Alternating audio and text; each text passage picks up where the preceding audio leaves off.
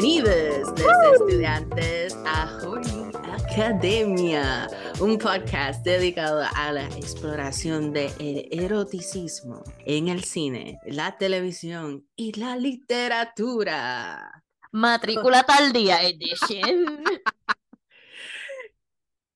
Con la profesora Guevara Hola. la profesora Miranda.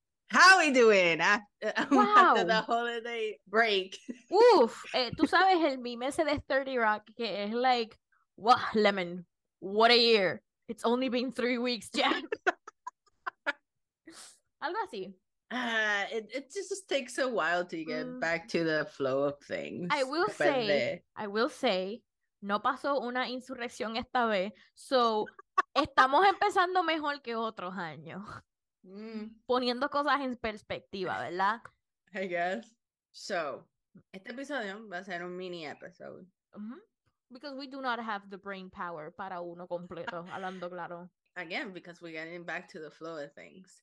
Before talking about the central thing that we're gonna talk about, Ujú. let's do what uh, what's turning us on section where we talk about things that we want to recommend to les estudiantes que no tienen que ver con el tema or the movie whatever that we're gonna talk today.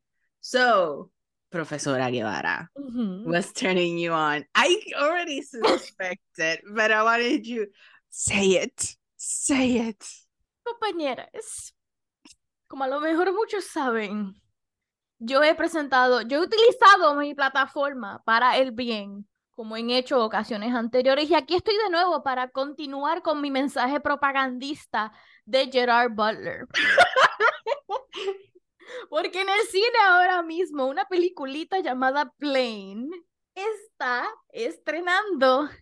Lleva una semana en el cine. En cada cabrón cine que veo solamente hay una sala con esta película. Y tiene como dos tandas nada disgrace. más. Y tiene como dos tandas nada más por la noche. that movie would that movie would like make all of his money on divorced dads alone. Un divorced dad le toca este weekend con los nenes, no sabe qué hacer. Papi, vamos, vamos para ver a Plane. Vamos para ver Plane. El verdadero error de esta película fue sacarla en enero y no sacarla around Father's Day.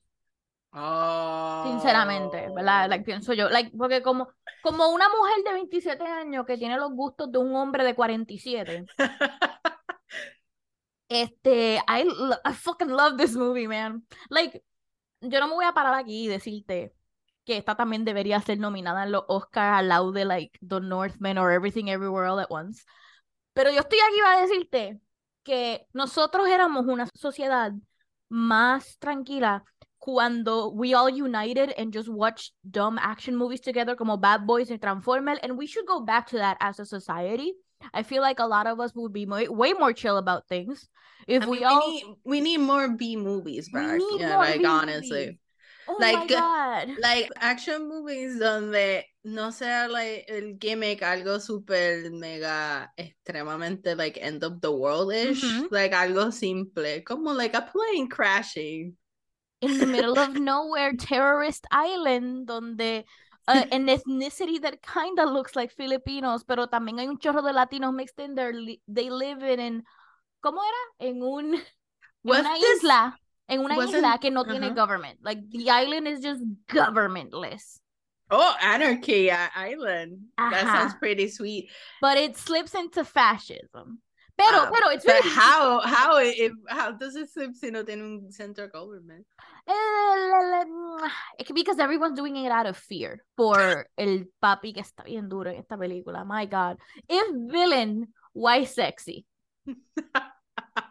El villain de, de este- ¿Quién es el villain de esta película? Oh my God. El Yo no tengo mi teléfono porque se me cayó del fucking Ah, toilet. el, el the one the one que tiene el, el, los pelos Pelo hermoso, bello, Patrocinado por el fucking Shea Oh, yeah, Moisturizer. he, is, he is gorgeous. Beautiful man. Was this movie like filmed in Puerto Rico? Yes, it like was. aquí?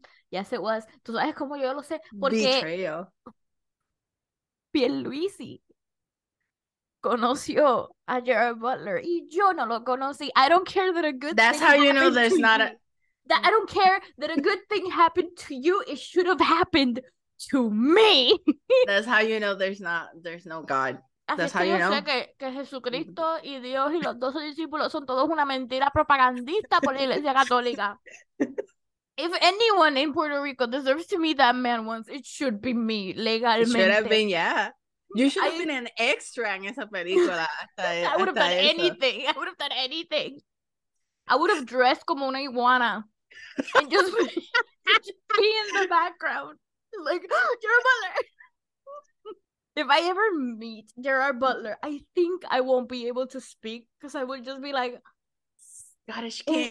King. Scottish King, cualquier cosa que salga de mi boca right now is gonna be super weird. So let me just keep all these thoughts to myself. I love him. I love him so much. He's so genuine in everything that he's in. He believes in this movie. He believes in every single movie that he's in, and I cannot I mean, praise him enough. He fought for the movie to be called Play. Plane. He's a master. He is an auteur. He is the next big thing, you know? And I just believe that as a society, we failed him, but we can try again. We Yeah, can like- try Like again. letting him like do all, all of these B movies, bringing the B movie back. Release estas películas en verano, puñeta, que es fucking enero y es fucking enero para ver esta película. Esta película es para verla un junio 5 con tus panas en la parte de atrás de un fucking piece of shit cine. Mano, cuando nosotros fuimos a verla, al lado de nosotros se sentó un grupo de panas.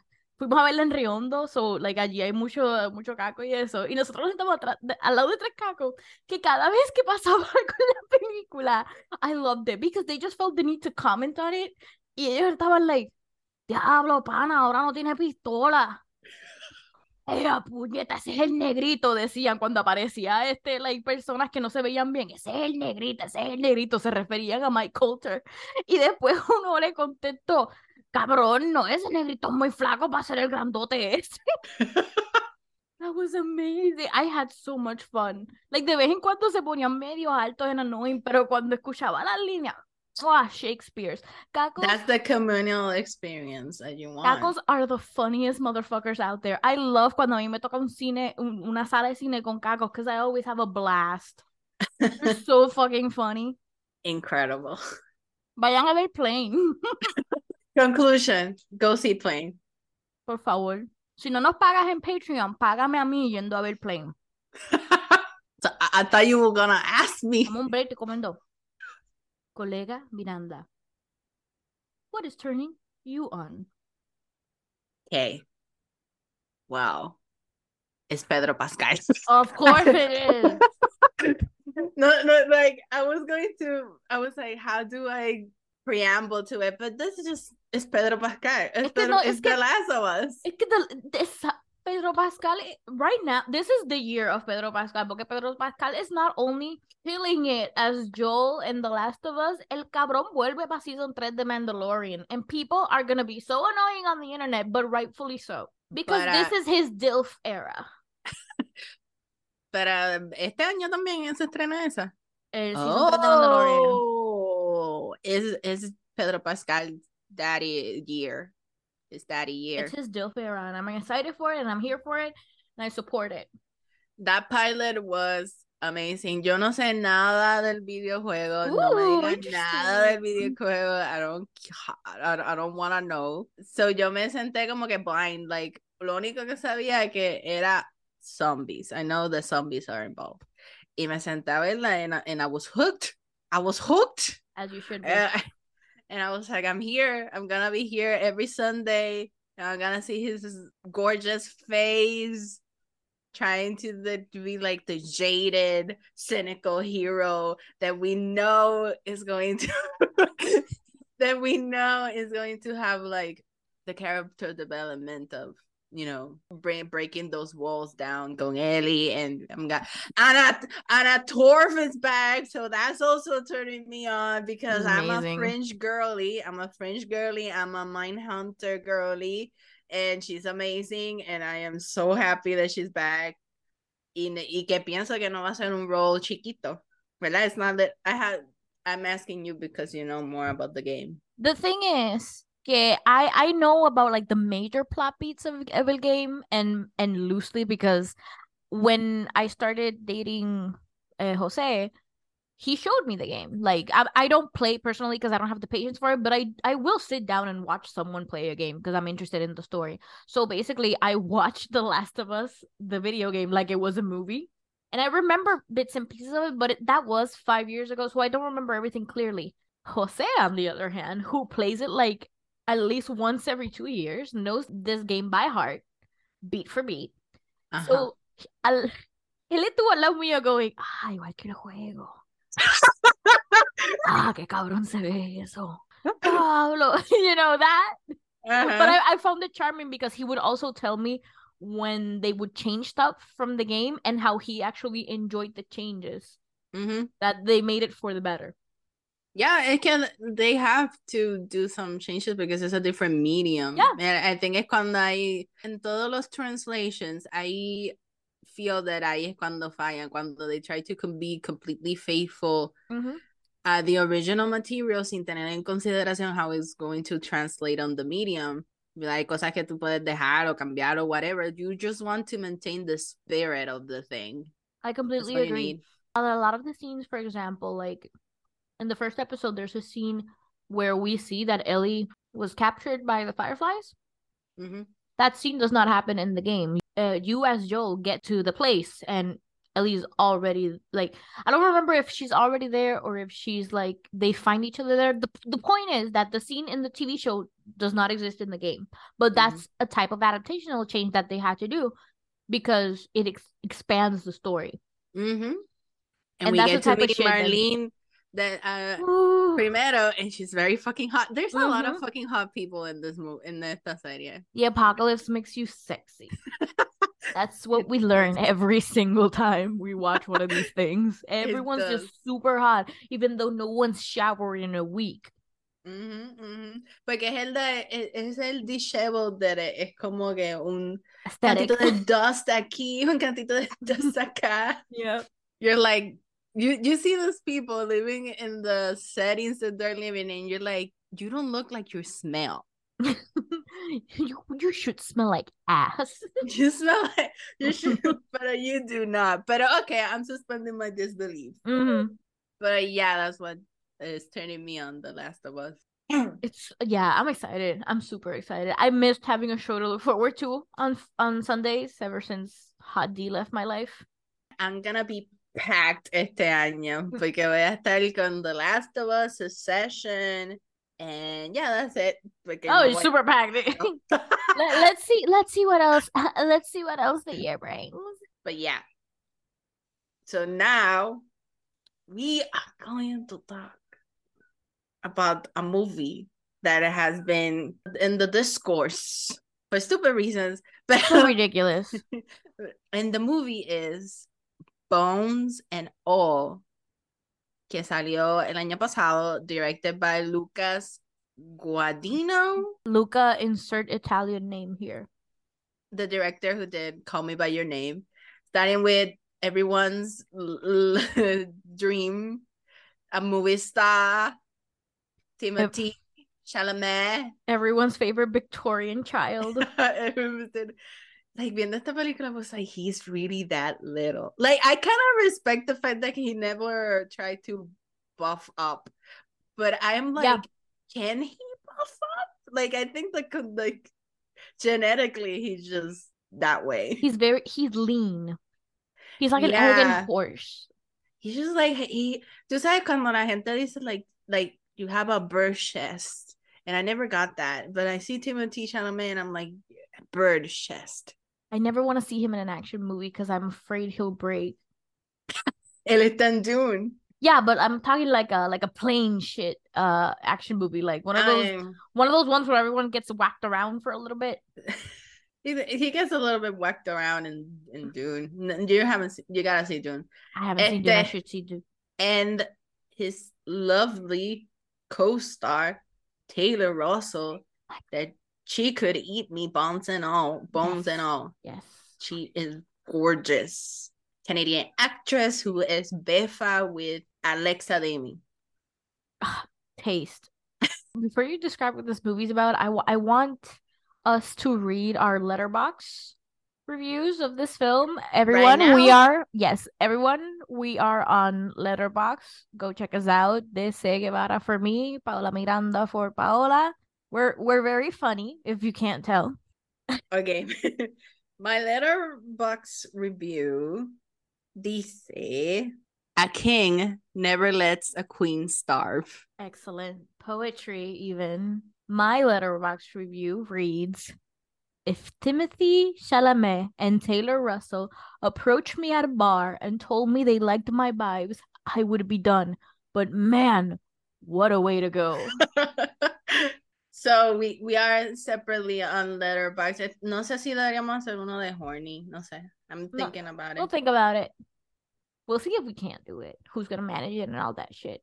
Anyway, Anyhow, Bones and All is a road trip movie donde two people meet and they uh, connect with each other with their shared trauma and go on a road trip to the Miss Midwestern America to look for la mamá de Taylor Russell, que en, este, en esta película se llama Maureen. Ma- y- Marin. Ah, Marin, sorry. Marin y Timothy Chalamet is Lee, and they're going to find her mama. And what? They eat people. You know how it is.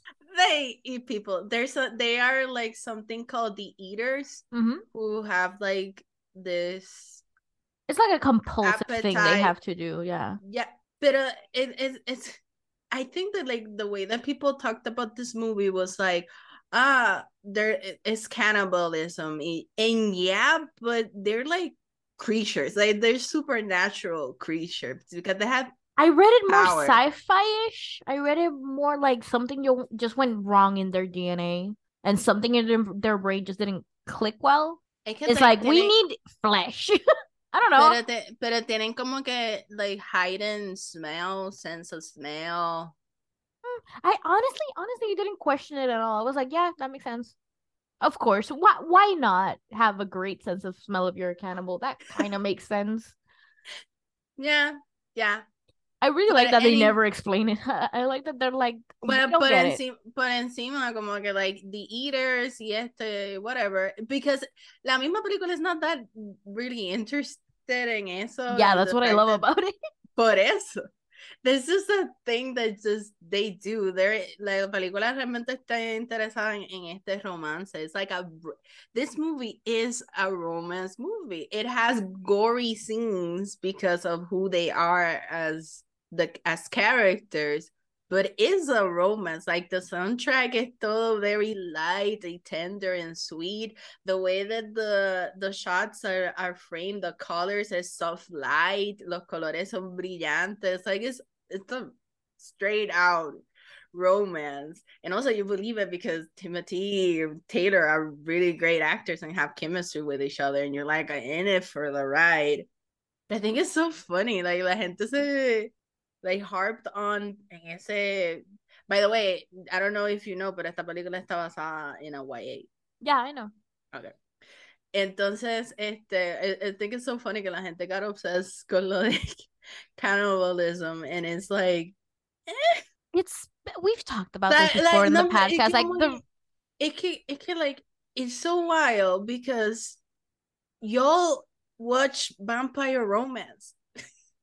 yeah, Not really much of a difference, bruh. not at all. Not really much of a difference. So get over it. It's fiction. Get over it.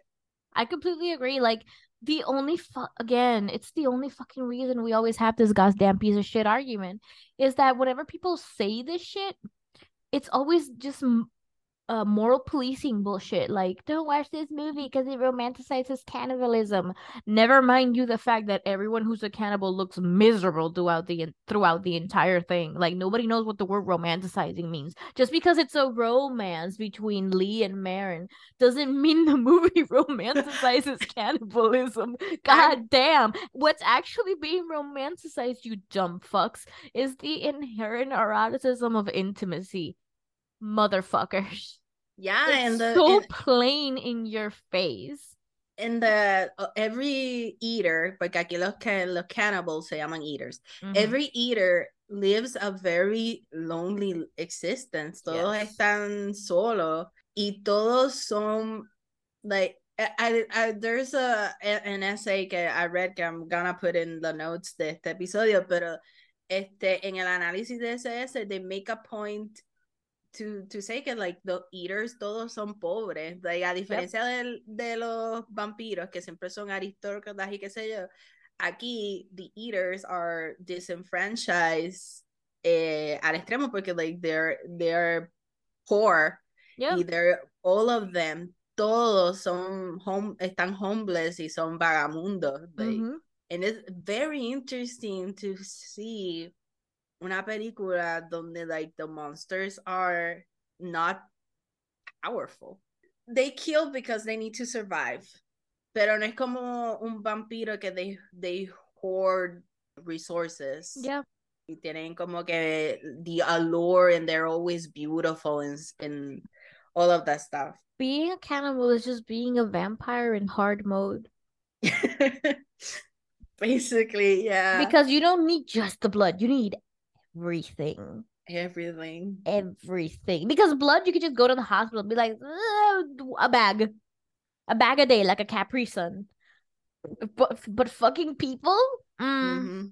Also, I want to say que para mí en esta película Lee Marine buy for buy relationship Marin. And yes. as Marin, sí. Ma- Marin, they are the a perfectly normal straight couple. But what if? But what if? So, Marin, la película opens with us following Marin and how she goes in like into this slumber party Mhm. like con los panes, qué sé yo. Like be, because I remember that this movie was about, you know, cannibals, but I didn't remember si ella, si, no sabía que los dos eran. I, I thought that solamente era uno. No, for I knew it was both. I knew it was Both both. cool. So, este, it opens up con a Marine going to this some slumber party. Marin. Marin. Le quiero la Why do you want to make it longer? No sé. Ok, Marin. Con Marin yendo a este slumber party. Y este, el papá como que la tiene como que bien overprotective and stuff. Yeah, it's kind of fucked up the first time you look at it. Yeah. And she goes to this slumber party and everything's cool. She's vibing with this girl and it seems pretty gay. It's and very like, gay. I was surprised. I didn't expect it. Uh-huh. And then she, she just bites off her finger. You know, girls, girls with with boyfriends. You know what that urge you get to bite your boyfriend every once in a while? That. Exactly that. She just bites it off. And And you, oh my god. Okay, first shout out to the fucking sound design team of this movie. oh my god, see. You hear every single little thing in this goddamn film. Every crunch, every gulp, every squishy. Crunch of the bones. Oh my god. cuando cuando estiran la piel. Yes, that one that one fucked me. I was like, oh, ah, did not like Yeah. that. I would give him give them uh, credit at the fact that they don't linger that much in esas escenas. Yeah, I was also surprised by that. It, they happen in a quick flash, in a quick succession, just bam, bam, done. A lesser director would have lingered on it, a whole minute of everyone screaming. Yeah, because because the interest of this film is not the the, cannibal cannibal aspect. aspect. It is merely a MacGuffin, if you will, maybe a plot device.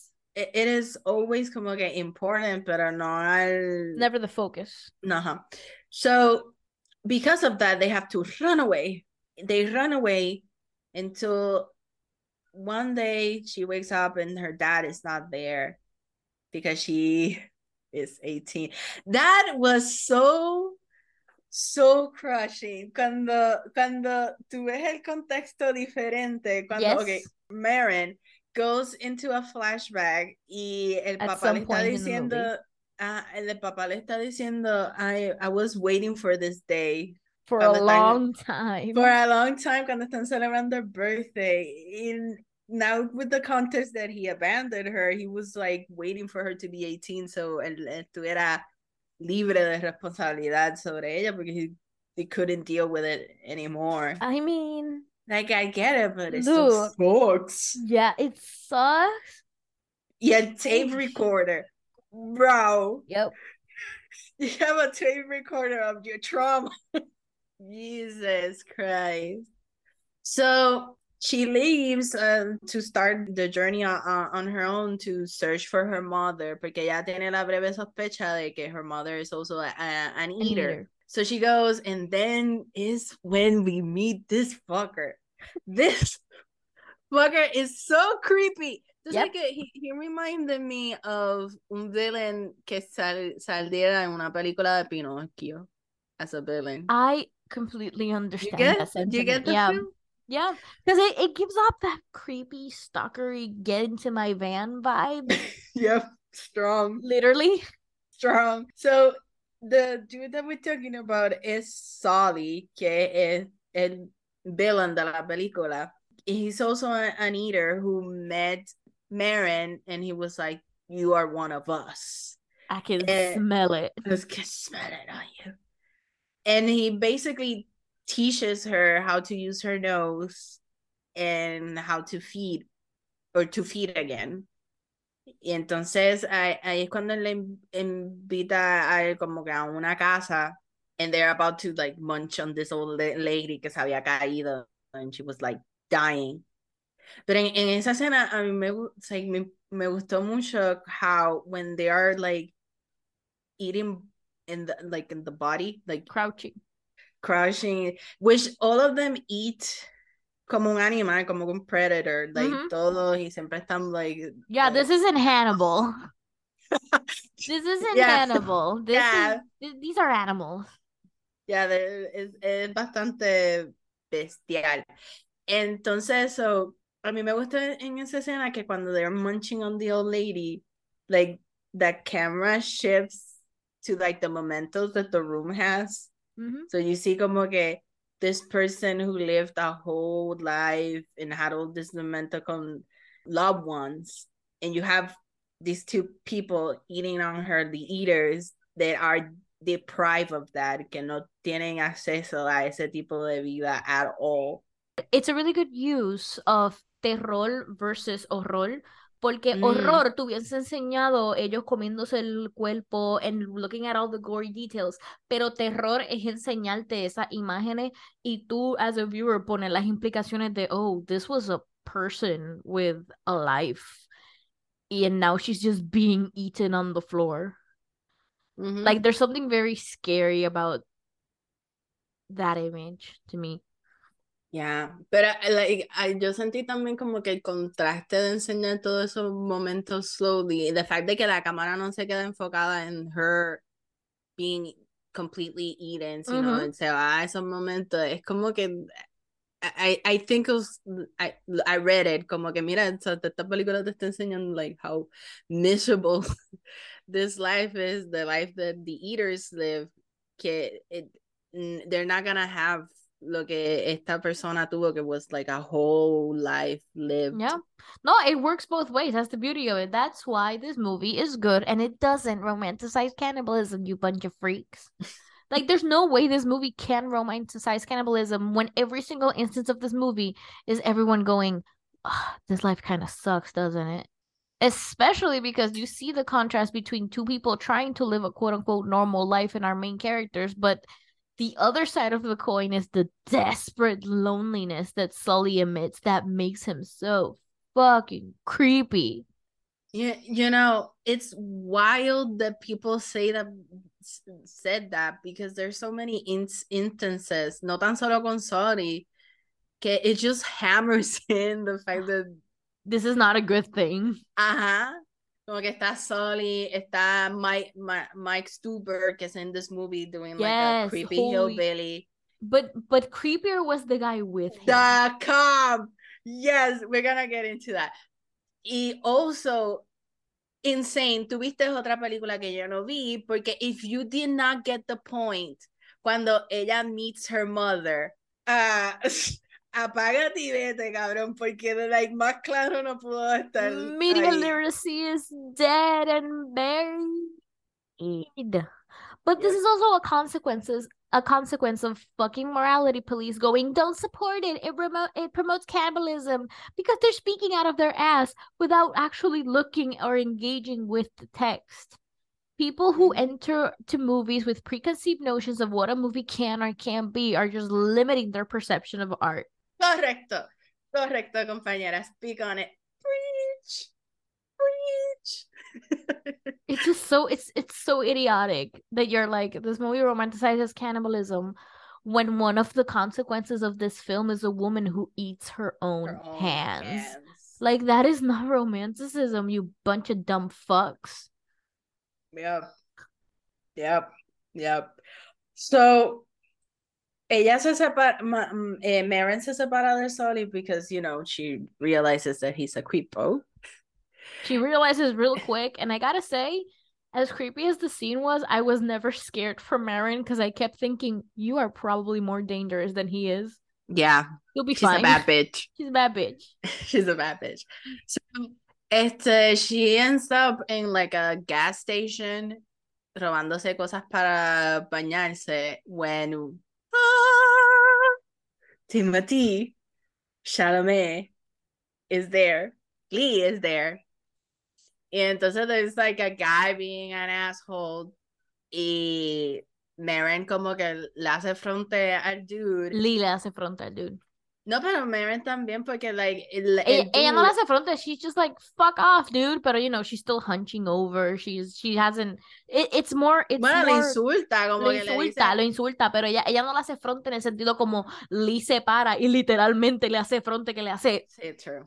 ¿entiende? Por eso es Sí. que, por eso es que, because that quickly highlights their different personalities también. Like he is way more out there than she is, and that's why it works so well because opposites attract just continues to be a top tier trope of all time. Bite me. Also, the fact that el- en, en the movie como que se establece esta dinámica que Lee is the one who goes and finds the people mm-hmm. He's that the she, hunter. she is the hunter. So Lee le hace frente a ese random dude, Asshole. drunk dude, asshole. And después Maren sale y lo y ve a Lee salir de an abandoned warehouse all bloody. We put one and two together. He ate the dude. Mhm. And As he should.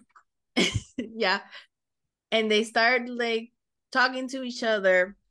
And he's like, él está como que don't doesn't wanna He's cold. He doesn't want to get attached. Exacto. He's he doesn't want to get attached. Pero Maren lo convence que el- they get together for a while because she's alone and she needs to go to uh you know, ella está en el road trip a Minnesota para la mamá. So they go to the house of el dude que lo that they just killed because Lee las las reglas que Lee tiene as an eater is that he eats people who are alone single people que no mm-hmm. Ujú. tienen familia qué sé yo Bonus points he- if they're shitty.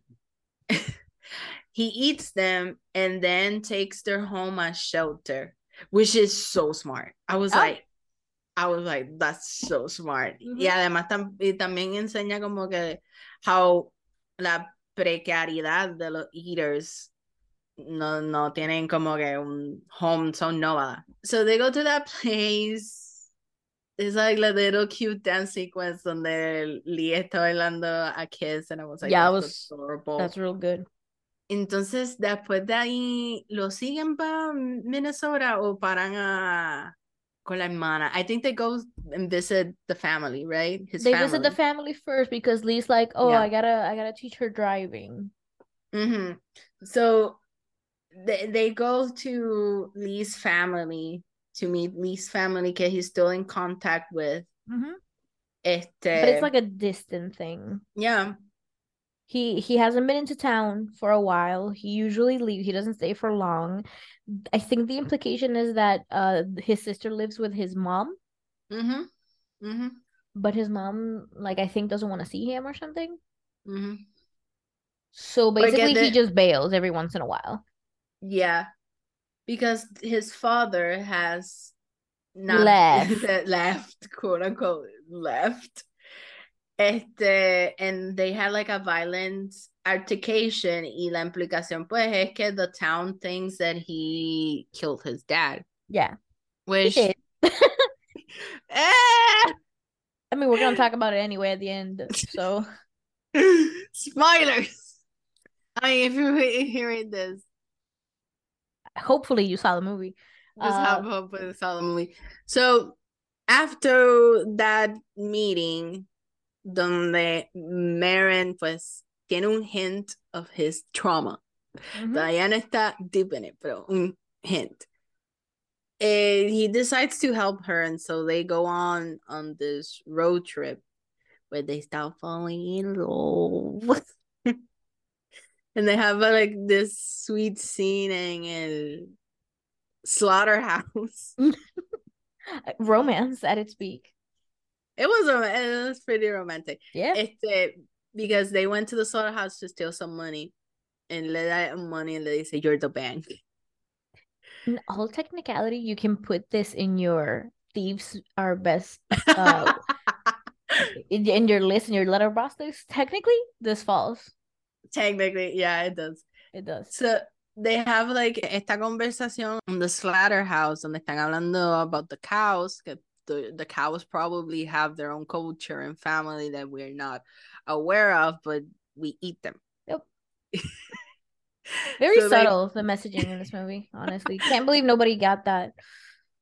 So they end up in la casa de la abuela de ella.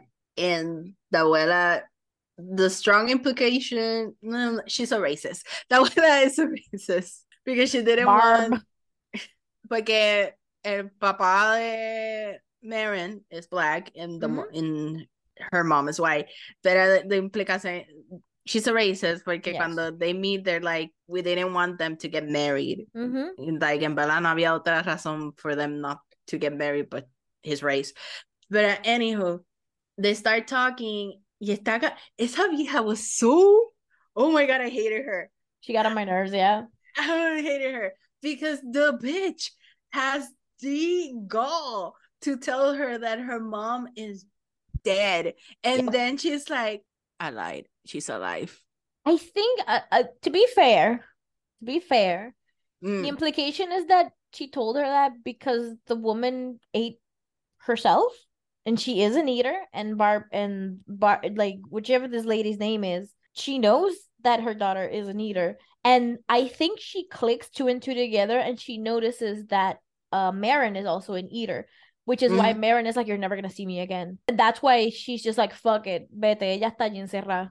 Yeah, um, yeah. I guess, but a little benefit of the doubt that she was being nice. I mean, I'm not saying she was nice. I'm just saying there's a logic to it, but it's not it's not good. Uh-huh. So they we we did skip through a bunch of things because uh, Why? stuff happens throughout the road trip. Like we meet the funky little fucking Ah, I forgot. Yeah, Michael Yeah. Stu Stuhlbarg. Ah, I forgot. Okay, see, we do meet. during the road trip before we get to grandma's house. Yeah, ahí es cuando te- we learn about esta parte es importante because we learn about the concept of bones and all. Yeah. Que él dice que cuando un eater realmente like becomes like transcends to another level es cuando come un body completo, o sea, sin dejar rastros de la persona. Yeah, because at, hasta ese punto we only see them like munch around a couple of times y maybe se llevan un canto de nalga or something. Pero really, you you never see them literally eat down to the bone. Like a veces, in the first scene where we see Maren y Sully comerse la señora, you can kind of see the body de lejito y todavía se ve bastante completo. You know, it looks like a hefty body. It looks like a bear tore into it, Mhm, but you know, está ahí. mhm. The concept of eating an entire body, bones and all, is uh A lot. sounds crunchy. I don't like it. A crispy, crunchy meal.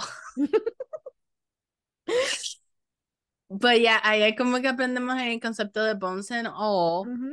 Y Sully le había dicho a Maren que supuestamente pues los eaters tenían este unwritten rule that they don't eat each other. Pero when we meet a hillbilly creepy eater, pues la implicación es que he wanted to eat them. Ya, este, este McPoyle looking motherfucker. Es una weird implication that everyone can read because they're not being subtle about it. So Ujú. cuando Lee se presenta, le da fake names, which I thought was Mm. really smart of him. Ujú. And they have this weird ass creepy crawly conversation by the fire donde the main hillbilly guy is like, yeah, pues tú en verdad you kind of become like a full on cannibal cuando te lo comes con todo y hueso. And then they're like, oh, so how did you two meet? Y aparentemente these two creepy fuckers met cuando el hillbilly was just chomping down on some human y el cop lo cogió and he was just watching He was into it. Into it and intrigued. Y ahí es donde nos enteramos que este hombre decidió ser un cannibal en vez de nacer with this compulsive Eater. urge que Ujú. todos los demás tienen que no pueden controlar. He's a groupie. He's a groupie. Y literalmente lo dicen en la película. Sí, he's he's a kind of like a groupie. Yeah, he wants to And be that. Again, para todas estas personas diciendo that the movie romanticizes cannibalism. the Acá. main protagonist themselves is disgusted by this person who chose to be this Sí. because it is a horrible thing to be. She Yeah, is it- so disgusted that she walks and leaves the conversation. Yes, and, and, and gracias por bringing that, porque esa es una parte de la película que reminded me of Interview with a Vampire. Like, Maren's whole ethical issue really reminded me of este Louis' whole ethical issue también with the Funnily morality of, of what? Yo pensé más en Rosalie. Oh, Yo pensé más en Rosalie de Twilight simplemente porque Louis chose to be a vampire Mm, and Rosalie didn't. mm. Rosalie, like a big story arc que ella kinda sort of has. Cuando nos But- dan el backstory, oh. es, es eso. But did he really choose? He was dying, though. He was dying. Si alguien me está Okay. diciendo, like, I yeah, but here's alucinando. here's thing. Here's here's the thing. Uh-huh. Louis was a good Catholic boy. Mhm. So if he was actually a good Catholic boy, he would be like, I want to die so I can join my wife and Heaven. child in heaven. Pero Gurley was like, I don't know, Tom Cruise kind of has it going on ahora mismo. So Okay. Okay, I guess so. I, I made this movie gayer. okay, but el point is que pues en ese ethical dilemma eh reminded me of Louis and the, and then they have like one of the we can both be right. and then they have one of of their first fights during la el, el, el- the, the ride back to Minnesota antes de, de ir a la abuela where they fight about eso mismo que ahí no, fue ahí no fue ahí. No, because after Ah. that they escape and go to a carnival donde they have a good time and they're going on a cute little No, date. And es they, más adelante es más adelante es por Yeah. ahí yeah, that's Ah, what I'm okay, saying. I was I'm yeah, doing the ah, transition. pero el carnival, sí fue el carnival, sí fue ahí. See, see, yeah, yeah, because like this is this is them just this is them having their little honeymoon phase and they're, they're very in love, you qué sé okay, and they're in love and they go on the Ferris wheel and they kiss and it's really cute.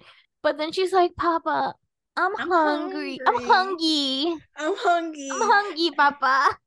And después Lee se, Lee se va a casar. Okay, baby girl, I got it, you. And he's like, mm, I'm gonna I'm, I'm gonna.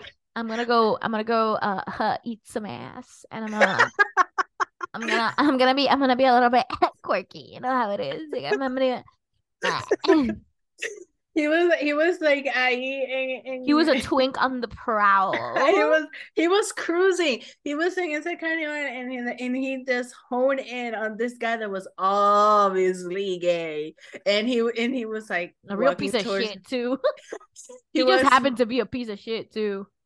He, he was towards him. He was a piece of shit porque he was torturing this little kid who just Yeah. wanted to fucking play. Y, y entonces, pues, con, cuando llega Timothée Chalamet, he, he's like, hey, maybe, maybe there's potential here.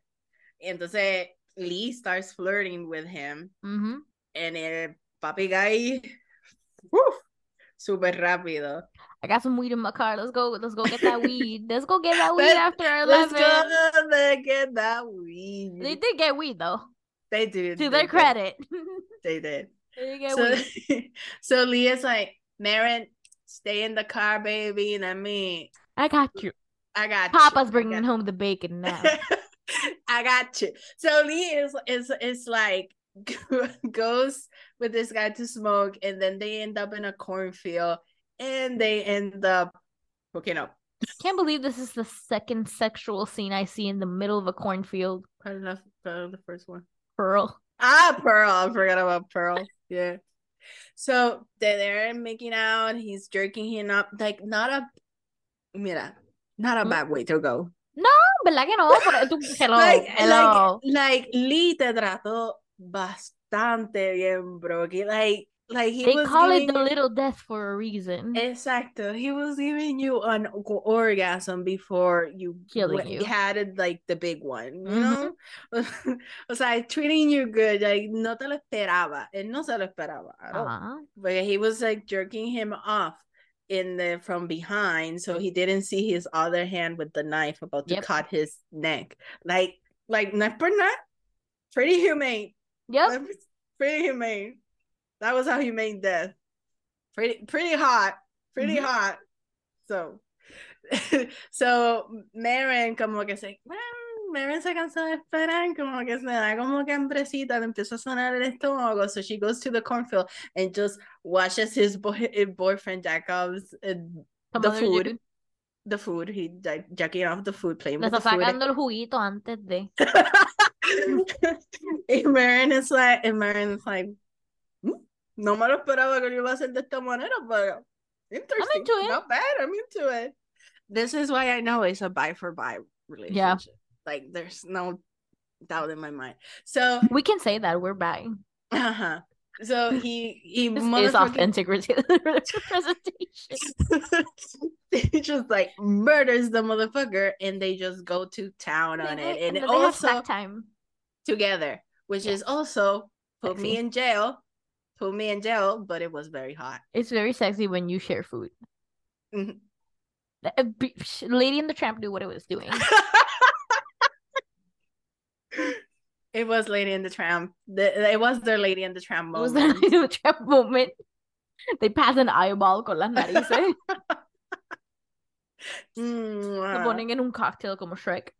Oh, sí, como martinis. So anyway, the thing is, oopsie daisy, cuando chequeamos la Wale para irnos a la casa de él to, stay, to lay low for a couple of days, uh, motherfucker is not only married, but he has children. Well, he had. he had children. Because remember, this movie is set in the 80s, Mhm. Reagan era, Yep. Reaganomics. And We are also in the middle of uh, the United States, in the And Bible s- Belt. And the satanic panic was going strong. Oh, strong. también. Wow, he really, he really made this in the perfect setting porque originalmente in the YA, this YA is set in the 90s. no, And, uh, in- 80s is the way to go. 80s is what the 80s is so perfect for Mhm. this story. I agree. So ahí es cuando Maren se va in the whole existential crisis of morality. Oh, he had a family. We did this. He had a family. Yeah, And we fucked in- up. He In the car fighting. It's like, babe, I didn't know he wasn't wearing a wedding ring y no tenía fotos en la wallet. And I'm like, he's right though. He's Exacto. I right. was, I was with Lee. I was like, él, en una parte, él le dice a ella como que you're making this harder as, than it should be. Como que Yes. yéndote en ese train of thought. Mhm. You're making it harder. He was so sweet. He like like dur- during her whole panic attack, even though like he was also frustrated with her. He was like, "What can I say to make this right?" You, you sweet baby boy, I love you so much. Oh, this is a sweet baby boy. It was so good. They were so good. So Ahora es cuando ella va a la abuela, ¿verdad? Ahora es cuando, no, like they break, No, ella va a la abuela. They, they, ella they, va a la, they eh, yeah, they're still, they're still in tension, they're still in tension, pero they're like, "Ah, vamos a, vamos a ver si encontramos a mi abuela, porque ya esto, ya, ya este party está down. Ya está, So, now. va la abuela, pasa todo lo que pasa que dijimos ahorita, y cuando la abuela spills the beans, she's like, está en este hospital, eh, está en este hospital, get out. So she's like, okay, y se va. Y llegamos al hospital, y mano, every single manicomio that I ever see in a movie terrifies the fuck out of me. And I Yeah. always end up thinking, puñeta, ¿quién carajo decide trabajar en estos lugares? I could never. I mean, yo pienso en los, en Holy los pacientes también, like that Yeah. torture that you go through. But Whew. So, oh my god, this was so heartbreaking. This was it the whole sequence was so heartbreaking. Ma mommy choose unite. yay! Like, earlier hoy yo leí un tweet que decía, Daddy issues is stupid because your dad is just some guy. Mommy issues, though, mommy issues build character. They alter your brain chemistry. Ese era, ese era. They And alter your brain chemistry, and I agree. Having mommy issues is I love it. Yeah, my mayormente esos son eternal because those girlies don't leave. Fathers disappear, moms are forever. So she goes to meet her mom y tenemos esta enfermera que es super sweet con ella Yeah. y tú piensas que her mom is gonna be a lo mejor out of it, but not that out of it, porque Mhm. you're like If Maybe- anything, you think she's just gonna be out of it because está bien hopped the- up on drugs. exacto, You're like, exacto. maybe it's just gonna be sad because no la va a escuchar o se estaba viendo. Like, el punto es que ella no, mentalmente no va a estar ahí. But what happens is worse. Worse, pretty Very much worse. very fucking worse. So ella entra al cuarto he, she sees her mom and her mom does not have hands because she ate her hands. Yeah. Yeah. You know how it is. So you know how it is. So la enfermera le da a la a Maren una carta de la mamá donde la mamá la mamá is so scared of seeing her. Like the mamá is is scared and sad of seeing her in in ese cuarto because algo algo que va a suceder después, pero she she is really like heartbroken that she's there. Cuando le da la carta, la carta dice Maren, si estás aquí es porque your father no siguió, he broke his promise. Yo, y le explica como que, que ella se internó en el, en el hospital y se, y se separó de De ellos, ellos, because she was because always because she was an eater and they didn't want to hurt them y el papá no sabía que he, que she was an eater when they got married. Ujú. So she left for that reason is it like she get she got este institutionalized do not hurt anybody else.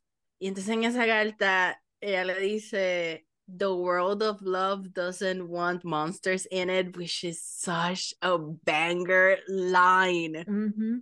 Y después Maren reads out loud the finishing of the sentence. Let me let me help you out of it.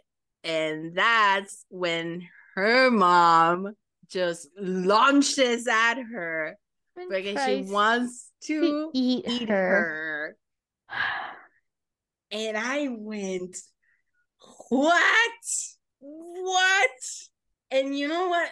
Lo más que a mí me impactó de esta película fue her reaction afterwards because I thought she was going to be sad, but she just got angry, which is rare. Fair. But Fair, not though. like I fair, fair, fair. Pero it's very rare que, que cuando, like in female characters, rarely tú ves que they they have the gut anger reaction instead of being like always sympathetic to it, like sympathetic to ya rápido encontrarle la vuelta y like the compassion y todo eso. Ujú. Like no, like Maren's reaction eh, is anger, like tú eras un eater, tú me dejaste sola, tú no me enseñaste how to live with this. Las cosas hubiesen eh, cambiado, la, le hubiese sido mejor tener a alguien ahí.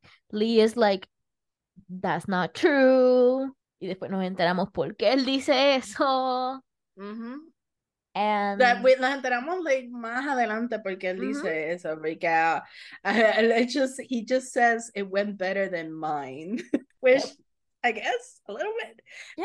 Entonces como que en esa, en, en, ella ya está exaltada and they start fighting y ella como que just does, doesn't want to end up like her mom. Like she is like, relatable.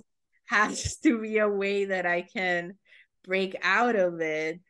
Y maybe not be an eater or something like that. Y Mm. entonces cua- cuando ellas están fighting, like Lee is so emotionally like intelligent. Él Yes. le dice, él le dice, él le dice a ella, I feel like I'm seeing myself twice. Ujú. And eh, like, como que, y después Él, él le dice, él le dice, él le dice. this is how it works. I feel like Damn, yeah, but she, he, he was also like, damn, you are homeschooled. Lo que pasa es que esta es la primera vez que tú sales al mundo y te topas con alguien como tú Mhm. y te estás viendo, you're seeing yourself reflected twice. Y in a way, he's right, though. But it, it- he also says that in terms of the relationship and the intimacy that that is building between them, I know. like como que like she's getting hella scared, and then he is just like remind como que like setting her down and and bringing her down out of the panic attack that she's having and being Mhm. like like I'm here with you. Like we are mirroring each other in este momento, and we have each other to go through this traumatic moments or different. But she's not hearing it.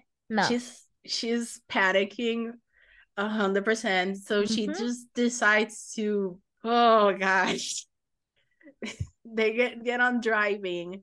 And they go to a, a gas station y le dice, ella le dice a Lee que she's going to like poner gas en the en la guagua y Lisa está, está durmiendo and she just leaves him and it's so sad. She leaves him the money too, which I thought was an interesting detail. See, sí, como que like I, I'm not li- robbing you. hmm Oh, Timothée Chalamet As the movie as the movie star he is.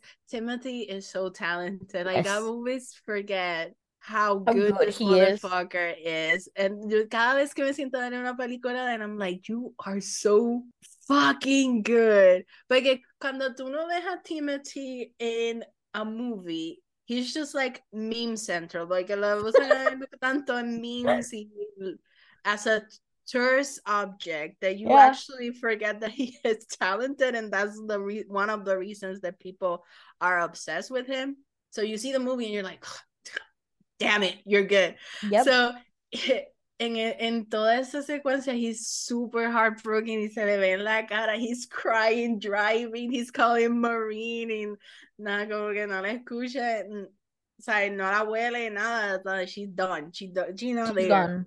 she gone. So he just decides to go back to his family for a Mhm. while.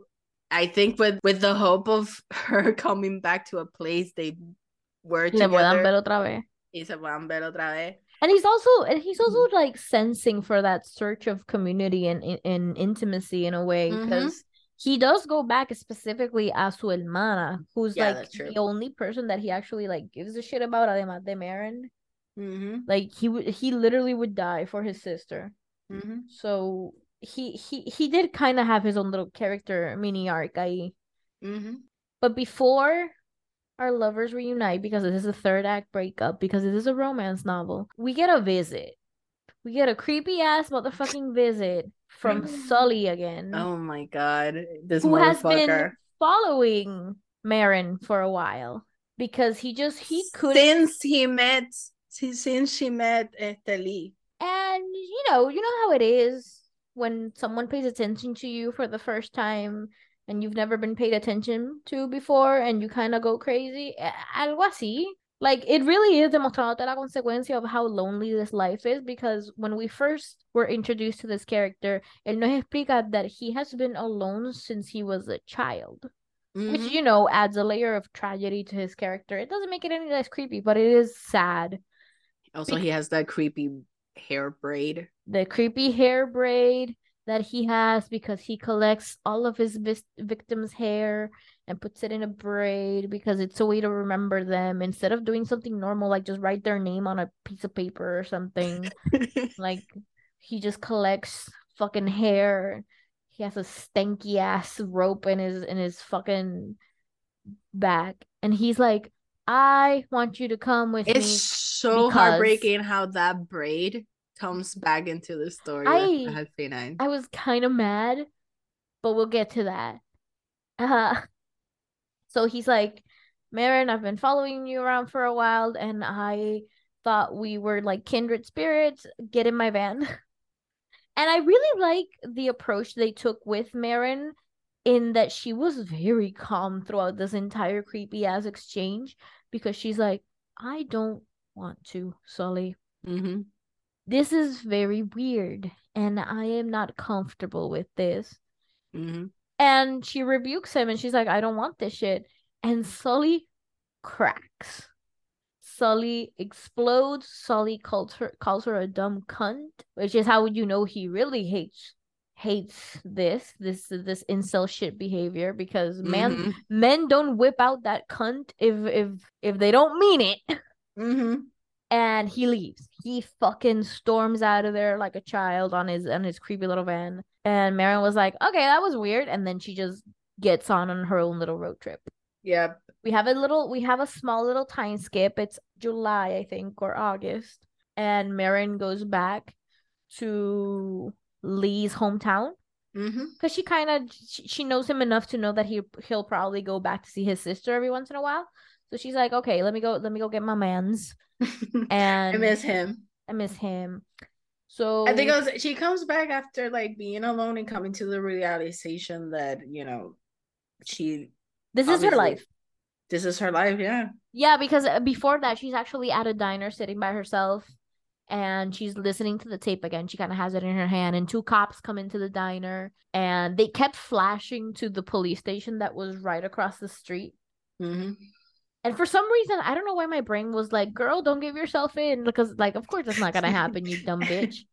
Uh, but basically, she destroys the tape. She ends up destroying the tape because at the end of the day, it is evidence of what she is, and that's like when she comes to the realization: this is my life, and I'll just have to accept that shit. Yeah, yeah. I think the the the police station and her having the tape es como que la atención of yeah, she could entregarse y ese tape is the evidence that all she needs like Mhm. to be in jail or something like that. Pero la ella como que decidiendo destruirlo es como que it, it feels like closure. It feels like Yeah. her accepting. Porque ese tape también contiene al papá diciéndole a ella, I wish you would be normal. I wish you would get better. Yeah, I wish you just get normal normal girl problems and normal girl pains, Ajá, which is something heartbreaking to hear from your father. But you know, yeah. So es como que that is destroying that es como que yeah, this it. This is it. This is who I am. So she goes back to Lee and they have this little lovely heartwarm union. They kiss. They go and they Mm. have uh the movie should have ended here. the, movie should have been the, voy a, voy a decir I know, I know exactly what you're gonna say, Uh-huh. but So they reunite and they are in a lake. Y ahí como que Marin le dice, mira, let's go Vámonos. road tripping. Let's go Again? Let's go. We have nothing else to do. Let's just see the Vamos, rest of uh, the papi, nuestro States. plan va a ser, vámonos de road tripping y donde para el camión, ahí empezamos una vida. We'll get an So- apartment and we'll be people. But before before before they, they decide that they have like a little picnic en donde Lee le dice lo que pasó con el papá. Oh my God. And we know Algo que tú te sospechas hablando claro, because Sí. antes de la escena donde él llama a la hermana, hay un quick little montage de flashback scenes, y, Mhm. and they're all disoriented a propósito, but you can kind of put two and two together, and it was shot so well. I was genuinely so impressed with how that felt because I really felt like i said because he was sleeping when he was having esta, esta de esto. It was a, it was a nightmare, but it really felt to the spirit of a nightmare where nothing makes sense, but it kind of makes sense. Mhm. thought it was really good editing de parte de, de whoever did that, that little thing. Mhm. Pero básicamente Timothy, Lee nos cuenta que, yeah, it's true. Like their dad was a drunk, abusive alcoholic. And he was an eater. And he wasn't, sí, pero, es, pero eh, eh, es, la secuencia es que he was a drunk, abusive alcoholic que un día empezó a darle a mi hermana y yo me metí en el medio y me metió a mí. Y cuando mi papá was lunging for me, también decidió nom noms. Ya, decidió comerme. Y yo le dije a mi hermana, vete para el carajo, llama a la policía, esto está de esto, y Lee finished the job. Lee said, but I, I really like the fact that Lee no se lo comió al momento. Like he no. tortured the motherfucker. Yes. And then he ate him. And okay. throughout. Mm-hmm. I am a fair believer of some people deserving to die. Exclusivamente like people who are like actual rapists, abuser, people who go out of the way to ruin other people's lives. Mm-hmm. I believe those people deserve to die. So this was very cathartic for me. Because this man abused the fuck out of his children. Like, la implicación is pretty fucking there. So to have el personaje de, de, de Lee just be like, you know what? And there's a part of me that doesn't fucking regret it. I felt high when I ate my dad. Maren, she doesn't judge him. Mm-mm. Like he just looks at him y le dice, él, él Lee le pregunta, like, do you see myself? Why are you thinking? Do you see me differently? Qué sé yo. Y ella le dice él, all I think is that I love you. Oh. In, in, romance, in, Lee, still like crying, all emotional, and then they make out, and it's so beautiful. This movie is so beautiful. Ahí es cuando deciden to be people. Exacto. And it's so cute. I, this movie is so well written también. O yes. Sea, they, they it, it actually feels like young love and it, it feels yeah. like they're teenagers. Porque los dos son como like 18. Yeah. Maybe it maybe Lee is 20 something, early 20s, but I early, early though, like at most 22. Uh-huh, but they're, teen- they're, they're teenagers. It really feels like young love. So ella como que le dice, este, let's just keep on with this truck hasta que se acabe la gasolina y cuando se acabe la gasolina we just stay in that place. We get a job we get an apartment. It's just be people. be people. Y le, y, y le dice okay. We, we will be people. Let's be people. Oh. no my God. and the movie should have ended there y ya no pasa más nada yo no me acuerdo más nada No me acuerdo más nada. They have this lovely domestic montage de ellos like getting along. Like getting some breakfast, going to work. Um, she got a job at a at a at a, a university shop. bookshop. Every like dream job, dream job. Hell yeah, hell yeah. Este, pretty sweet, pretty sweet. Este, la they got a nice little apartment. La hermana lo llama.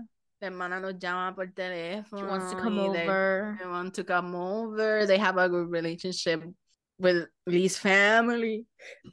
Todo chilling como una pareja normal, normal. corriente, nada más. Y ahí se acaba la... Y ahí se acaba la película. Roll credits, directed Roll by credits, Luca. Sí. I don't know how to say his name. Sorry.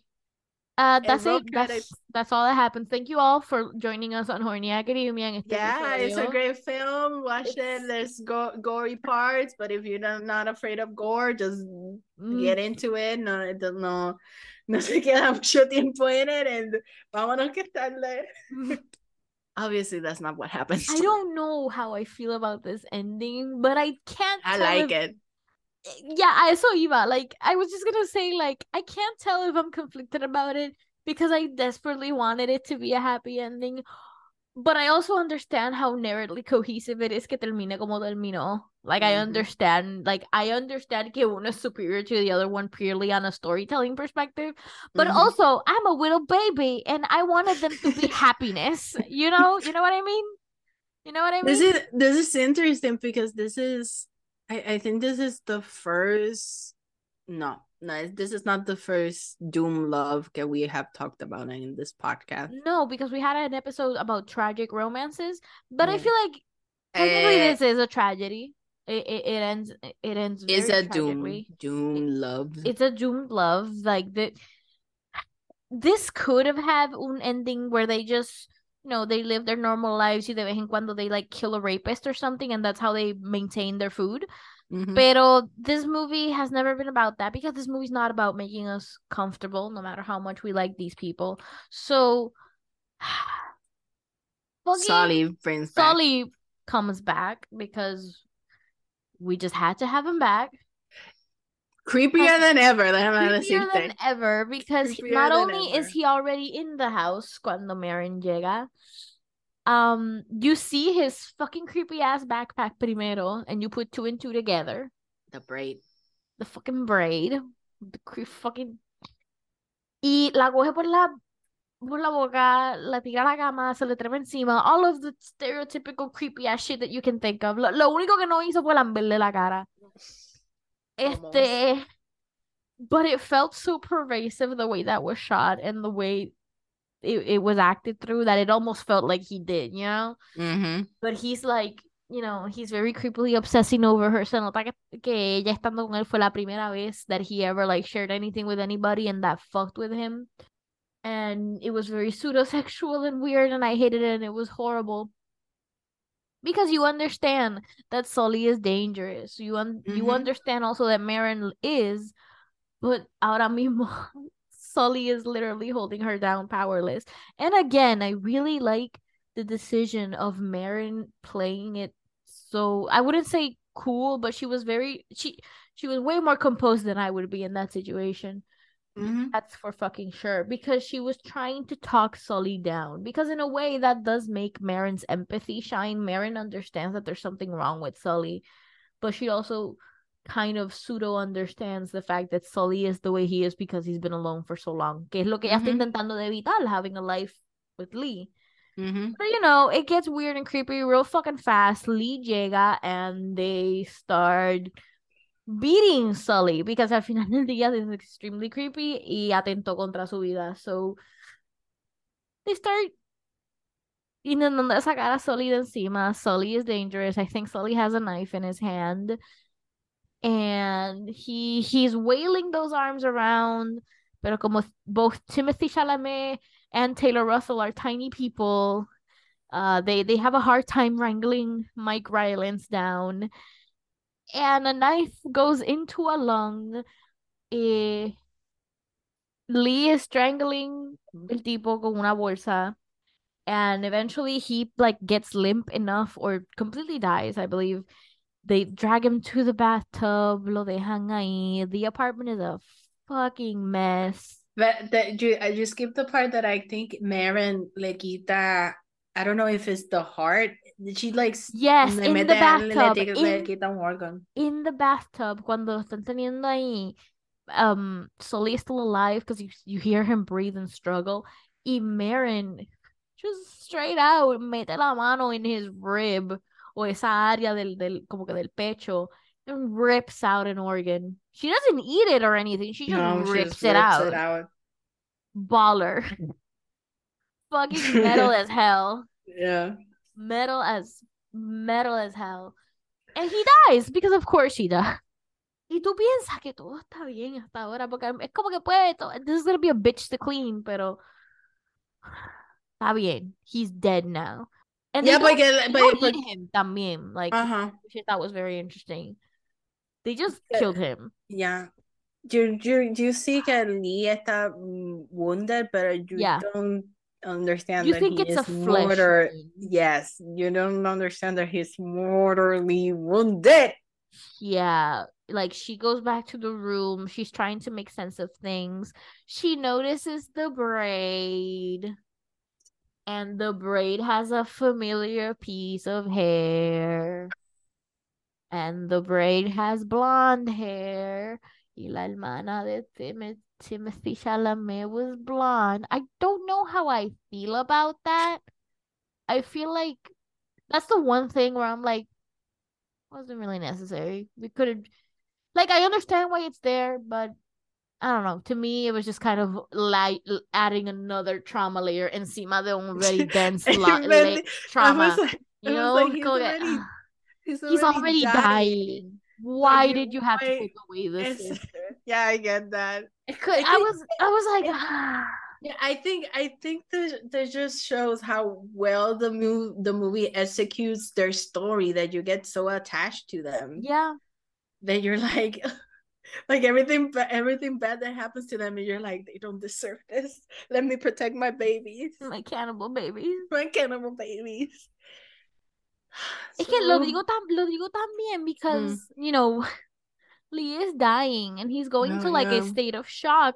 So he doesn't even really react to the fact that que Kayla is also dead because he No, he- can't. but- he can't. Pero he he says it though. Él se da cuenta. Él, él lo él es el dice, but there- cuenta. yeah, but there's not like a big emotional blowout out of it. It's no, just porque he's dying. he's dying. So I just uh está like, oh baby, you're in shock, you're in shock. Y lo que más breaks my fucking heart es que ella, ella le dice, no te puedo llevar al hospital. Y yo, y yo, oh my, I'm, I'm about to rip my hair out. Ella- como que, ¿cómo te ayudo? No te puedo llevar al hospital. We cannot call an ambulance, but todo está revolú de blood no, no iba a durar anyway. Not that it matters. Because as he lays dying, he is like, Eat me, Eat me, babe. eat, Eat me, me, bones bones and all. all. Ah, ¿tú te imaginas el meme de Peter Griffin? he said it. He said it. He said it. Este, le dice como que like, eat me bones and all. I think it will be beautiful. Yes. En Poeta la- hasta el final. y sus últimas palabras que fue que le dijo a Maren fue love me and eat me. Just love me and eat me. So Which sexy. again, so sexy. again, Yum. very very hot and Mhm. incredible writing. Like Yes. Stellar. It's about the like, emotion, baby. And you know, Maren does it. She eats them. Yum yum. yeah, and we see it. And once again, it's uh very hot Mm-hmm. and romantic. Yeah. You. Yeah. It is. yeah. Porque it, it, it is roman, o sea, si Romantically dices, tragic. It's beautiful in the same way a gothic horror is. Es, es, roman, es romantic porque es en los parámetros que they set. Y esos Yeah. son los, palo- los consentimientos and the boundaries that they set. Mhm. Because they're into it, you're like, yeah, in the contexto of it is romantic. Mhm. And it, and it is. And you're like, And you can also It- read it as a penance también, because you know Lee Mm. ate his dad, oh, so he's like, también. yo te voy a alimentar a ti, but I'm gonna do it nurturing. I'm gonna Mm-hmm. nurture you. I'm gonna make you high. so hot so hot if if any of y'all are like english teachers and you're like pretty cool and there's some english teachers that like teenagers do a double feature the romeo and juliet in this movie i think there will be like an awesome discussion about it Fuck yeah. I, I completely agree with that, honestly, because yo he ido en este rant muchas veces con Paola, and I don't know if she remembers it, but I'm a firm believer that one of the things that makes Romeo and Juliet work so well, it, both the play and the Baz Luhrmann epic, mm-hmm. is because Romeo and Juliet feel like teenagers. Mm-hmm. When you're a teenager and you have your first love, that is the biggest thing that's ever happened to you in your life, you know? Mm-hmm. It's the one thing that matters. Y estas películas, estas dos películas really encapture ese sentimiento. But they also encapture the fact that, you know, when you head into things like that, con ese nivel de intensity, I guess, uh, shit, shit can go bad Mm-hmm. and actions have consequences. And this was great. I gave this a solid four out of five. I think that star I rebuked is simply because it made me sad and I'm being petty. but yeah, it's a great film. Like honestly, wow, I wow. It, it it's, it's like it, it's like I want to say even if you have problems with gore, just watch it. Honestly, Just honestly, watch it because the romance is so good. honestly, I'm not a big gore person. And I didn't have that much of a problem with it either. I think it helps the fact that no se ve mucho en pantalla.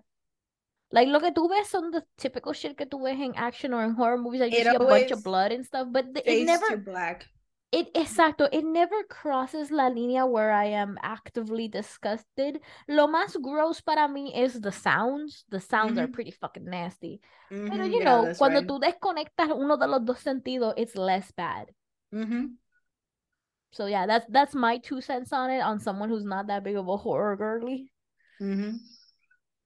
But yeah, it's a great time. It really is. It really is. Son dos horas que se van voladas, en verdad. Yes, I- yes, the pacing of this movie is excellent. It has a lot of quiet moments, but the quiet moments work very well. Another good double feature would be Badlands, but I you don't have you I haven't seen Badlands. No. Pero Badlands is definitivamente a big influence in this movie. Las películas de Terrence David, eh, no, o es Gilliam. I think it's Gilliam. I think it's Gilliam. Gilliam. I'll, I'll look it up. Sigo hablando.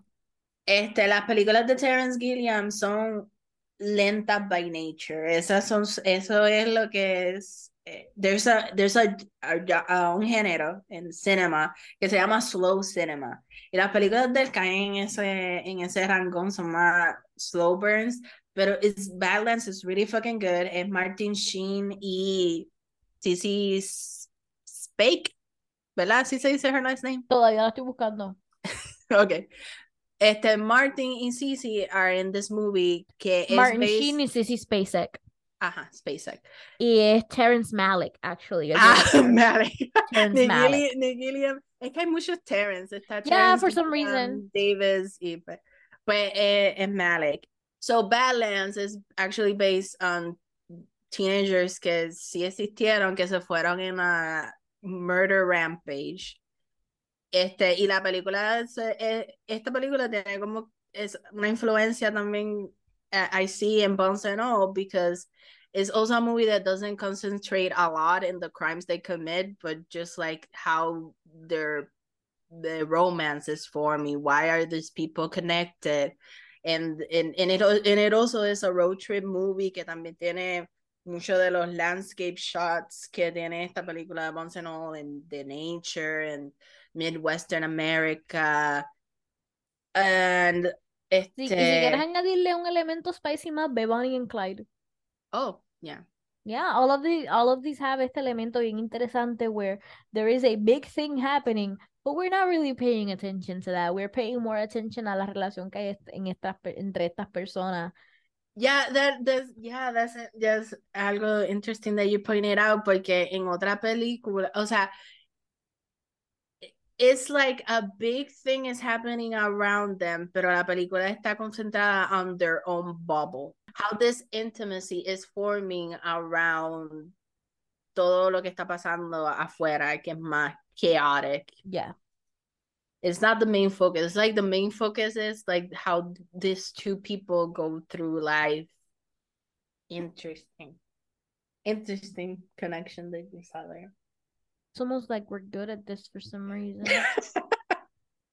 but yeah, we highly, highly, highly recommend this movie. Yes. If if you for some reason decided to listen to this entire spoilery ass podcast ver la película, I still recommend go watching it simplemente because like I can't necessarily say it's a good time because it hurts.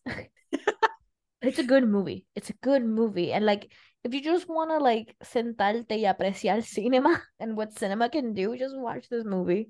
It really is great. It's gonna age say- very I well. can say it's a good time because I'm a freak and I love when That's true, but the thing is, I don't like being sad. You know? I like I like any and all emotions que a movie can make me feel or anything can make me feel. But I'm sad.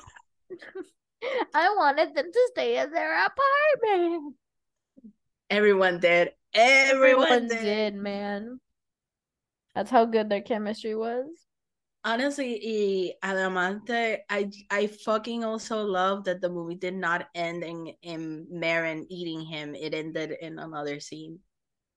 A scene that I'm not entirely sure what it was, but I dug the fuck out of it. That scene is the eh, is after After their very heated kiss in the picnic. yes Okay. because we don't. I kind of got the implication that too. because we don't see him, we don't see them fuck. Ujú. But, you know, we got the implication that that's when they, you know, fucked. Y entonces, pues aquí es la, eh, la escena es po- post-coitus Yeah. because she doesn't have like her shirt on, like None, none of them do.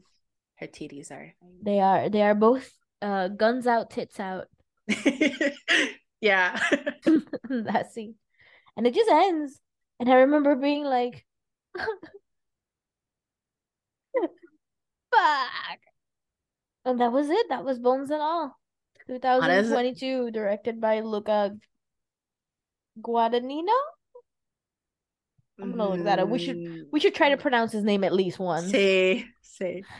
And, and I can't, ahora no puedo dejar de pensar lo, de, lo que dije de Romeo and Juliet double feature con esta película. It would be really fucking Which good. Like which English version of which version of Romeo and Juliet would you pair it with? I Mm. adore the 60s one. I love it so much, but I don't think it would pair well with this one. Maybe? Maybe it would. I, honestly, I, I just like the Baz Luhrmann one también puede ser. Cualquiera de las The dos. Baz I Luhrmann one I feel like is too 90s. to 90s. Este, I just feel que el, the story of Romeo and Juliet just just I don't vibes with this one también. Yeah, I completely those- agree. I completely fucking agree. By the way, it's Luca Guadagnino. Guaragnino. Guadagnino. Guaragnino. Pretty sure someone's gonna be like, no, it's not, but you know, it's it's written that way. So and it feels right. So because I said so. Yo quiero que saquen este, que cuando saquen esta película en physical media pongan las deleted scenes de Francesca Scorsese, por favor. Oh my god, yeah. Remember you told me about that a while back. Yeah, I don't know if she gets eaten by the by them, but uh, or like she's another eater, whatever. Put, But we should have seen it. We should have seen it. And back, please. I Well, give Fran- Francesca eh, Scorsese has worked with this director before because he did uh, a HBO series donde ella estaba, este, uh, I don't know if it was like Generation Q or something. It was like a teen show. I don't remember the name. I I don't know about it, so I can't really comment, but that's cool, and I wish they stayed in the movie. Yeah. So, ¿qué ibas a decir? Um, I give this movie four out of five crunchy fingers. eh, I give it four and a half crunchy fingers. Yeah. Iba a pensar en otra body part, pero no me mira la mente. I'm too big. I give it I gave it four out of five lungs. Or whatever it was that Maren ripped out. Well, Les Estudiantes. We're back. We're Hopefully. back. This is our mini episode. I hope you enjoy it. Remember that we have a Patreon que pueden pagar matrícula in or at least pay for Diana to go wash Plane many times, as, as many times as she do. wants. Eh, either is fine, pero si te interesa apoyarnos directamente, puedes ir a patreon.com slash Horny Academia, donde cada centavito, peso, peseta y todo lo que hay en between va directamente a nuestra brilliant editor. Ana. Every single fucking cent que ustedes nos ayudan con va directamente a la persona que hace estos podcasts as episodes listenable. So, si nos quieren apoyar, patreon.com slash horny academia, exactamente como está escrito en el título del podcast. Gracias, Leonor Vega, por nuestro logo. La puedes encontrar en Twitter por eh, Menade, a Lola Renegada, o en Instagram con Agenda Colegista. Well, les estudiantes, good night. Good luck. Good fuck. Yum, yum, yum.